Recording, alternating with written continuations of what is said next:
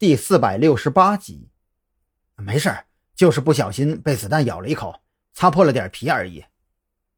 张扬晃了晃脑袋，将那一刹那的失神丢在脑后。蓝雨桐没听张扬解释，他亲自检查了张扬的伤口，又急吼吼地找来医生给他缝合。等伤口处重新包扎起来，这才彻底松了口气。怎么这么不小心呢？那么长的伤口，最近千万注意别碰水啊！要是感染，可就麻烦了。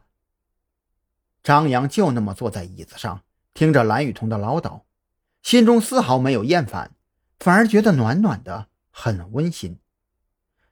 好了，先不说这些了，我跟你说一下山洞里的发现吧。张扬等蓝雨桐停下唠叨之后，这才开口，将自己在山洞里勘察到的信息讲述了一遍。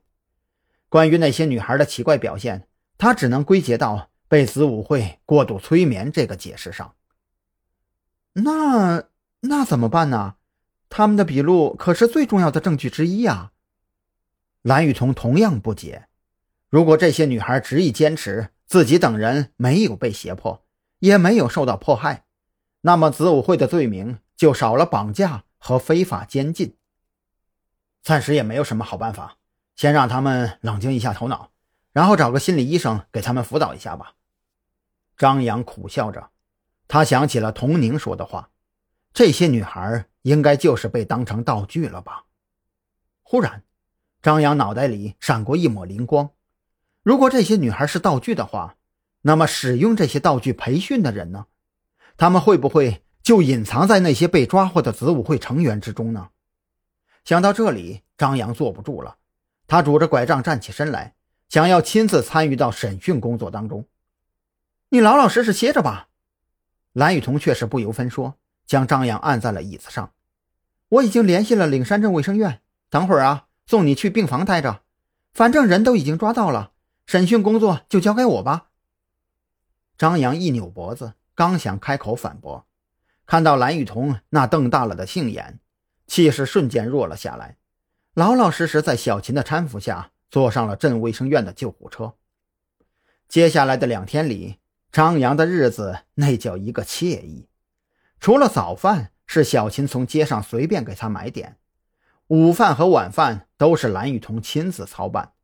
不是老鸭汤就是土鸡汤，就差给他加几根老山参，配点红枸杞了。可问题是，张扬这人就属于那种闲不住的。你让他每天四处奔波查案，虽然累，但是他开心呐。可如今躺在病床上，好吃好喝的，心里面却是越发毛躁起来。哎呀，老张，你这小日子过得还真应了那句话呀。大难不死，必有后福啊！就在张扬焦躁不已的时候，韩立军提着保温饭盒走了进来。瞧瞧，弟妹给你煮的排骨汤，我可是看着呢，里边加了不少当归黄芪，嘿嘿，看样子是怕你亏着了，影响夫妻生活呀。耳边传来韩立军的调侃，本就郁闷不已的张扬更是来了气。别跟我站着说话不腰疼。要不咱俩换换，你来躺这儿，换我出去查案，我给你顿顿送肘子都没有问题。哎，韩立军忽然愣住了，他啧啧称奇地放下保温饭盒，绕着张扬的床位转了一圈，脸上的笑容也越发诡异起来。我说老张啊，我没记错的话，每次我叫小兰弟妹的时候，你丫都是气得脸红脖子粗的。怎么这次还默认了？这回轮到张扬无语了，他很想解释一下，自己知道抗议了也没用，索性就任他随便喊了。可问题是，这会儿自己解释了有用吗？